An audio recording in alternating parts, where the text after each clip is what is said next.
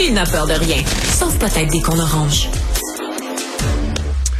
Bon, euh, ça fait dix ans en passant, euh, je, si vous habitez dans le coin de Montréal, vous connaissez l'îlot voyageur, fait dix ans, au moins 300 millions de dollars engloutis dans euh, cet immeuble, qui est encore et toujours en partie vacant. Ça dure depuis 2005, un vrai gouffre financier dénoncé par la vérificatrice générale, mal géré par l'UCAM. Mais où on en est en 2023, avec nous, il est cofondateur et directeur général de l'unité de travail pour l'implantation de logements étudiants, Laurent Lévesque. Laurent Lévesque, bonjour. Bonjour, Benoît. Bonjour. Quelle est, quelle est votre mission comme telle? Quel est votre mandat à vous, là? Ben, euh, c'est intéressant parce que nous aussi, ça fait un peu plus de dix ans qu'on existe depuis cette histoire-là de la, la, la, vente de la partie nord de l'île aux voyageurs. L'utile a été fondé en 2013 pour euh, développer du logement étudiant à but non lucratif. Puis notre premier projet, j'imagine que c'est pour ça que je suis là aujourd'hui, c'était de racheter la partie de l'île aux voyageurs qui était supposée être 1200 résidences étudiantes, des résidences étudiantes qui évidemment se sont jamais construites au quartier latin. Puis on s'est rendu compte qu'il y avait un besoin immense de logements étudiants, surtout de logements étudiants abordables à la grandeur du Québec. Puis on a décidé de s'attaquer à ça. Qu'est-ce qui est arrivé? Ben, ce qui est arrivé, c'est que la partie nord de l'îlot, celle qui est au-dessus de la gare d'autocar, euh, elle a été euh, vendue. Euh, au groupe Aquilini. On est intervenu, on a négocié avec le gouvernement marois au groupe Aquilini, exactement. Donc, eux, ils ont réalisé la moitié à peu près du projet initial en condo locatif. il reste une partie arrière sur Saint-Hubert, si vous voyez, qui est toujours pas construite. Il y a des revêtements temporaires qui sont devenus permanents. Sans commentaire. Non, non, c'est une, mais c'est une véritable don c'est pas c'est pas glorieux. Euh, puis il reste la partie sud euh, qui appartient à la ville de Montréal. Puis ça, je pense qu'il faut le souligner parce que c'est un grand potentiel de revitaliser le secteur. Euh, tout ce qui est l'ancienne gare d'autocar elle-même, donc face à la rue Maisonneuve, un grand lot de propriété publique qui euh, serait une occasion de renverser la vapeur sur cette, euh, ce territoire-là parce que effectivement, je suis d'accord avec vous, euh, c'est vraiment pas euh, un beau spot en ce moment. Là, euh, Laurent, qu'est-ce qu'on vous répond là? Parce que vous êtes là-dessus depuis dix ans, ça niaise depuis dix ans. Valérie Plante va voir Québec, va voir Ottawa, demande l'argent à tout un chacun. Les entrepreneurs à Montréal disent ça prend un an avant, avant d'avoir un permis de construction. Savez-vous ce qui se passe? Moi, ce que je comprends, c'est que pour ce site-là, il y avait un projet qui était bien avancé puis proche de démarrer autour de 2019, mais qui comprenait majoritairement des bureaux municipaux. Euh, pour réorganiser les fonctions de l'arrondissement de la ville. Bon, j'ai pas les détails là, moi je hmm. suis je suis en dehors de ces réflexions là, mais ce que ce qu'on m'a dit c'est que avec la pandémie, ça a brassé les cartes, les besoins au bureau sont moins grands, le projet est retourné sur la planche à dessin. Puis on attend nous aussi depuis quelques années une nouvelle mouture de la vision de la ville pour ce pour ce, terrain-là, mais on nous a promis que ça allait sortir d'ici quelques mois. Fait que je croise les doigts. Mais qu'est-ce qui arrive avec le projet d'avoir des logements pour étudiants? Parce que sincèrement, euh, j'allais à l'université dans les années 80, là, tu sais, puis les logements, c'était quand même très, très raisonnable. Aujourd'hui, c'est la folie furieuse. Il y a un réel besoin pour les étudiants de pouvoir se loger correctement à prix euh, décent, disons. Qu'est-ce qui arrive avec ça, avec ce besoin-là qui est pas parti, là? Ben, vous avez raison. Moi, je dirais que ce besoin-là, il est en train d'exploser. Euh, quand on a commencé à travailler là-dessus, euh, l'utile, il y a plus de dix ans, on voyait déjà le besoin en logement étudiant. Mais maintenant, on est dans une crise. Cette crise-là, elle frappe les jeunes, elle frappe les étudiants. La disponibilité d'un logement qu'un jeune aux études peut se payer quand il débarque à Montréal, il vient du Saguenay, il vient euh, du bas du fleuve, c'est extrêmement difficile de se loger. fait que nous, nous, c'est ça qui nous anime. C'est pour ça qu'on construit du logement étudiant but non lucratif. Puis au début, il y avait un besoin, il y avait 1200 chambres de résidence qui était prévues à l'île aux voyageurs. Aujourd'hui, on a déjà à peu près 500 locataires dans nos projets euh, à Montréal, Québec, bientôt Trois-Rivières. On a un millier d'autres logements qui sont en développement à Montréal, mais on n'a même pas encore construit l'équivalent du besoin qui était identifié à l'île aux voyageurs. Ça va nous prendre quelques années encore se rendre là. C'est aberrant. Et c'est l'arrondissement de la mairesse? C'est oui, on parle de Ville-Marie, c'est ça, ben c'est l'arrondissement de la mairesse. Je pense que ça concerne beaucoup de services euh, à tous les à tous les paliers de l'administration, mais c'est sûr que ce, ce lot-là, quand la ville va dire OK, on y va, on devrait pouvoir y aller rapidement. Alors, ça remonte à quand la dernière rencontre entre vous, l'utile, et euh, l'administration Plante? Ben, nous, on a des échanges euh, réguliers avec différents arrondissements où on a des projets en cours. Hein. On, a, on en a annoncé plusieurs dans les derniers mois, d'ailleurs, dans Ville-Marie, dans le sud-ouest, dans le plateau, dans, dans, plusieurs arrondissements où il y a des besoins de logements étudiants. Euh, donc, on échange beaucoup sur ces projets-là. Euh, après, sur la, la, la, question, par exemple, de l'îlot voyageur, ça fait plusieurs mois que j'ai pas eu de nouvelles euh, de ce niveau-là. Et pourtant, hein, pourtant, c'est là. Pauline Marois a fait des promesses, Philippe Couillard a fait des promesses. Euh, est-ce que vous croyez encore en la parole des politiciens, vous? Ben, c'est une bonne question, mais je vous dirais que ma job, c'est que j'ai pas le choix d'y croire. Ouais, c'est ça, je comprends. parce que il faut qu'on faut qu'on travaille ensemble. Mais j'ajouterais quand même un point important, c'est que plus que jamais cette question-là se pose parce que c'est pas juste une question maintenant de l'îlot voyageur, de la, de Ville-Marie, c'est une question du quartier latin. Le quartier latin, un des âmes, un des le, cœur battant de la francophonie éduquée, de, l'enseignement supérieur francophone. Euh, pas le seul, évidemment, il y a le campus de la montagne, mais ça a toujours été un quartier très important pour Montréal et pour le Québec euh, au niveau de la, la, formation de la jeunesse. Euh, ça va pas bien.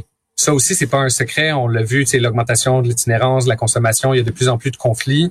Je pense que c'est un secteur qui a besoin d'amour. Nous, c'est pour ça qu'on est, en fait, on est en train d'étudier différentes avenues pour faire un projet de logement étudiant dans le secteur du quartier latin parce que les voyageurs, ce serait le site parfait, mais il faut qu'on trouve des, euh, des opportunités. On a des projets dans plein d'autres arrondissements. Comme je le mentionnais, on en a un d'ailleurs qui est pas très loin du quartier latin au coin Ontario-Saint-Laurent qui va loger, euh, qui va être à peu près 180 logements.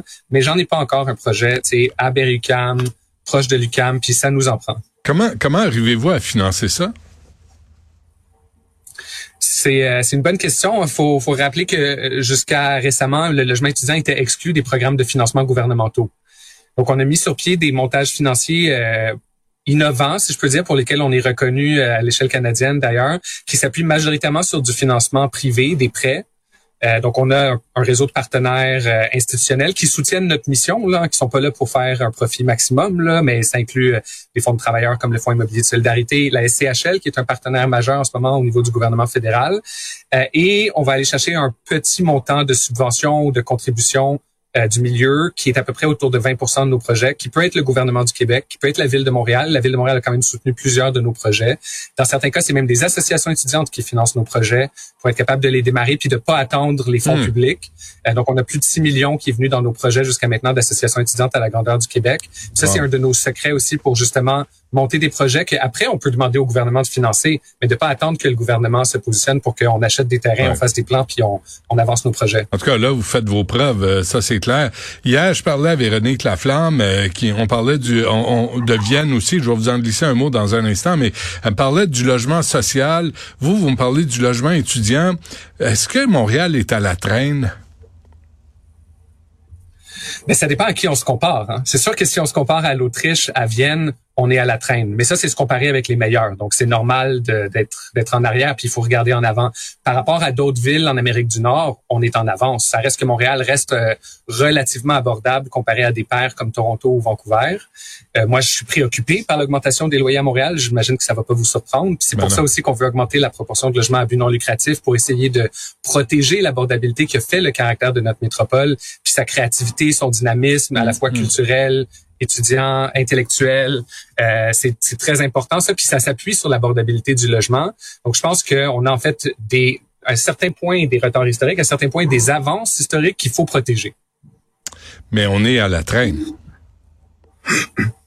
On est à la traîne sur la construction euh, et la part de notre parc immobilier qui est à but non lucratif. Parce que c'est la situation, la raison pour laquelle on se trouve dans cette situation actuelle, c'est que il a suffi de euh, une évolution des tendances démographiques, une petite pandémie comme ça au passage, pour que tout à coup, euh, ben là, notre marché immobilier essentiellement euh, s'écroule pour les ménages à faible revenu, puis que l'offre qui est disponible à leur portefeuille est mm. extrêmement limitée. ça n'a pas pris longtemps de, que les dynamiques spéculatives dominent entièrement le marché. Puis ça, ben, le, le meilleur rempart pour ça, c'est une offre de logement à but non lucratif qui échappe à ces logiques-là puis qui est substantiel. Laurent, vous, vous étiez à Vienne en avril dernier. Là, on a, on a, on l'a couvert là, le, le repas somptueux arrosé. Là. Vous, vous me direz ce que vous en pensez dans un instant, mais mais vous êtes retourné cet automne, non? Oui, oui, parce que justement, je pense qu'il faut s'inspirer des meilleurs.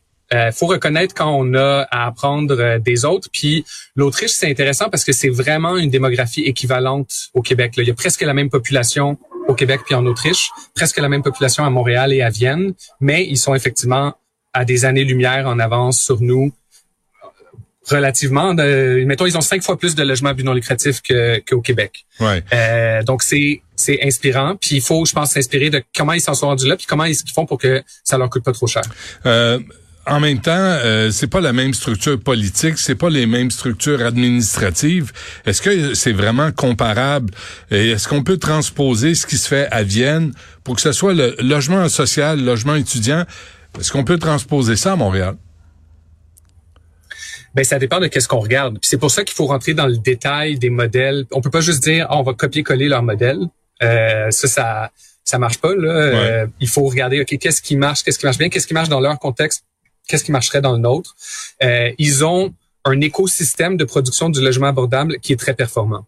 Puis ça, c'est pas une question de financement gouvernemental, de structure fiscale. Qu'est-ce qu'ils ont compris qu'on comprend pas? Ils ont compris que le logement à but non lucratif, ça peut être euh, entrepreneurial, ça peut être euh, professionnel, ça peut être, je vais dire, business. Euh, puis que ça, ça n'enlève rien à la mission sociale. Euh, ils ont des grandes sociétés de logements non lucratifs qui euh, gèrent un parc de dizaines de milliers de logements. On n'a pas ça au Québec. Nous, on, a, on a beaucoup d'organismes de, de, logement communautaire. On a des acquis importants en termes de un parc existant. On a des, des milliers de, de coopératives, d'OBNL d'habitation, des offices municipaux qui gèrent euh, des parcs importants aussi de logements. Mais on n'a pas des sociétés qui sont aussi grosses, aussi professionnalisées ou aussi euh, structurées et qui donc qui ont des économies d'échelle, qui ont des capacités de négociation, euh, qui ont une capacité d'agilité et une capacité d'investir elles-mêmes dans leurs propres projets, ce qui diminue la pression sur les fonds de l'État. Hmm. Euh, donc, euh, qu'est-ce que vous pensez de ce cette espèce de scandale là, de, de dépenses qu'on reproche à la, à la mairesse Plante là, de ce super rosé? Et avez-vous été invité? Avez-vous payé votre, votre voyage? Comment ça s'est passé? Euh, oui, on a été invité un peu à la dernière minute à cette mission-là, euh, moi et une poignée d'experts en habitation, euh, pour contribuer aux réflexions de la ville. Puis on a, on a, moi, à l'utile, on a assumé toutes les charges du déplacement, à l'exception de ce seul souper-là, qui est la seule contribution de la ville, qui était le souper d'accueil. donc nous, on a on a pris ça un parce qu'on a à apprendre, justement pour aller dans le détail, puis aussi pour pouvoir faire profiter la mairesse de notre expertise, puis du fait qu'on a moi, je m'intéressais déjà aussi au modèle autrichien là, avant, euh, mm. euh, avant cette année. Là, parce que je pense qu'il faut, j'ai toujours pensé qu'il faut s'inspirer des meilleurs. Euh, Véronique Laflamme me disait qu'il y a eu un débriefing d'une heure euh, par la suite. Ça a donné quoi ce voyage-là? Puis pourquoi vous êtes retourné? Ben, honnêtement, la mission, le, le, volet habitation de la mission d'avril, c'était une journée. Hein. Fait que effectivement, c'est assez sommaire ce qu'on est capable de creuser en une journée. Une journée. Oui, la, mission de la mairesse, c'était plus que plus que ça. Je pense que c'était une semaine, mais elle, elle enchaînait une ville par jour. Euh, donc, il y avait une journée euh, à Vienne là-dedans, puis après, elle allait à un colloque sur la francophonie, je pense. Euh, je me souviens plus. Euh, mais elle, a beaucoup de chapeaux. Moi, moi, j'ai un chapeau habitation. Fait ah que, euh, j'étais là pour une journée habitation. Puis d'ailleurs, euh, j'avais pris une, une, deuxième journée, une grosse affaire, pour rencontrer des acteurs de logement étudiant spécifiques, parce que on a quand même une mission spécifique à l'utile, évidemment, comme vous le savez.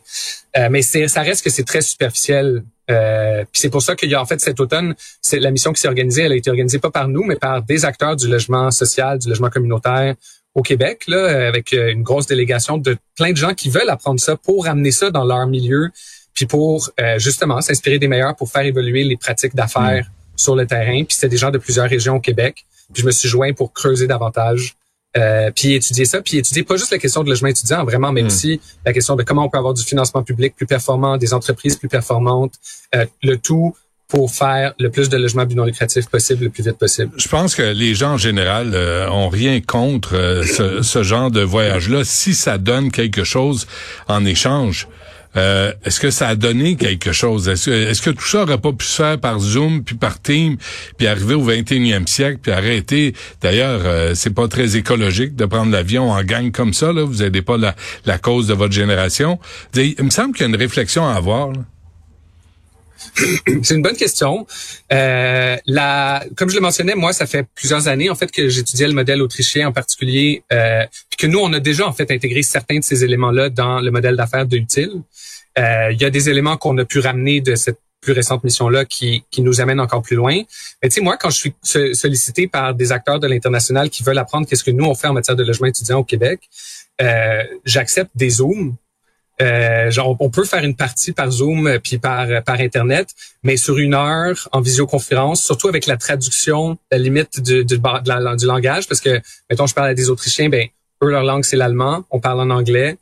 Ça prend du temps pour décortiquer, passer à travers la traduction, puis réellement comprendre, pour réellement en tirer quelque chose de concret et non pas juste des grands principes, puis pouvoir dire ah oui, on a parlé à des Autrichiens. Hmm. Mais moi, quand je parle à des gens qui veulent voir notre modèle sur Zoom, je sais qu'ils en tirent pas autant que si je les accueille euh, on va visiter des immeubles. Puis quand, quand on se déplace, on peut rencontrer des PDG, passer des demi-journées avec eux. C'est vraiment plus euh, en je, profondeur. Je comprends ça, mais je, constate que six mois plus tard, rien n'a avancé sur la question ni le logement social, ni le logement étudiant, malgré la délégation de Mme Plante. Ben, je dirais pas ça. Moi, bon, je suis un peu, euh, je suis un éternel optimiste. Là, c'est ma, c'est ma réputation, mais, mais je pense que les choses sont en train de bouger. Puis l'important de ces, ces missions-là, puis ces moments-là, c'est aussi de créer du momentum. Puis je pense que le momentum, c'est ça le défi à Montréal. On va se le dire. La raison pour laquelle ça prend du temps que ça, ça bouge, c'est parce que c'est pas juste la mairesse, c'est tout l'appareil municipal qui doit euh, absorber des, des changements de logique, des changements de pensée, puis juste s'adapter au monde qui évolue. Mais ça, euh, ça prend euh, des inspirations, ça prend des, des exemples concrets qui montrent qu'en fait, ça peut fonctionner différemment. Euh, puis je vais donner un exemple très concret de ça, mais une des, une des raisons pour lesquelles ça marche bien, le modèle viennois, le modèle autrichien, en tout cas du point de vue des finances publiques, c'est que euh, la majorité de l'intervention publique en matière de logement social, elle n'est pas sous forme de subvention. Elle est sous forme de prêt. OK. Ils font des prêts à des organismes à but non lucratif qui vont être remboursés dans 40 ans, mais ils font ça depuis plus que 40 ans. Fait que ça fait qu'aujourd'hui, ils se font rembourser ces prêts-là et ils utilisent les retours, les remboursements de prêts pour investir dans des nouveaux projets hmm. sans avoir besoin d'augmenter les taxes. Hmm. Et ça, nous, par exemple, puis moi, moi, mettons, je vois du momentum parce que je siège aussi au comité conseil du chantier Montréal abordable pour conseiller la métropole à comment faire plus de logements abordables. Ça aussi, comme pour faire bénéficier de notre expertise. Puis on voit que ça chemine. Est-ce que ça chemine aussi vite que je voudrais? Peut-être pas. Mais on voit que ça commence à percoler dans l'appareil. Puis ce genre d'idée-là du genre, ah ben, on devrait peut-être sérieusement considérer l'option de faire des prêts, pas juste des subventions, parce que ça marche vraiment bien ailleurs, ben ça aide à, à stimuler les réflexions. C'est pas encore des résultats super concrets que je peux dire, mais je pense qu'il y a beaucoup de beaucoup de choses qui sont en train de cheminer en coulisses. Euh, puis que ces inspirations-là, ça nous amène, au moins ça nous aide à s'assurer que les cheminements, même s'il n'est pas aussi rapide qu'on voudrait, il va mm. dans le bon sens. Parce que c'est ça l'avantage de s'inspirer des meilleurs. Faut qu'on se laisse là, mais euh, mais est-ce que ça peut servir à l'îlot voyageur? Est-ce qu'on peut voir la fin de ce de cette saga complètement futile dans laquelle on a engouffré des centaines de millions de dollars? C'est une excellente conclusion, ça, parce que un des éléments qui marche aussi bien à Vienne puis en Autriche, c'est que la ville possède énormément de terrain et pour les développer, elle fait des partenariats avec des entreprises immobilières à but non lucratif. Puis c'est ça, je pense, qui est la clé pour les lots voyageurs partie sud, la partie qui reste à développer. Ça appartient déjà à la ville, fait qu'on a déjà la moitié de la solution. Mais maintenant, il faut faire ce partenariat-là entre le un secteur professionnel de logement à but non lucratif et une municipalité qui utilise au maximum ses leviers sans vouloir remplacer non mm. plus le développeur partenaire de confiance. Puis je pense que euh, ce serait ça qui marcherait le mieux pour les lots voyageurs puis pour le quartier latin. Bon, OK. Euh, le vin était bon chez euh, Un Flora. Était-tu bon le vin ou c'était de la piquette? Je me souviens pas. Je pense que oui, mais on était déjà en train de parler de logement. c'est ça. C'est exactement ça. Bon, j'espère que la réflexion va faire son chemin. On va suivre ça. Si vous avez des nouvelles de votre côté, pas. Vraiment, ça m'intéresse. Là. Puis il me semble l'îlot voyageur, pour toutes les raisons, les très bonnes raisons que vous avez données, il serait temps qu'on qu'on aboutisse ce projet-là au profit de tout le monde. Laurent Lévesque de l'utile. 100% d'accord avec vous. Merci. À la prochaine. Merci.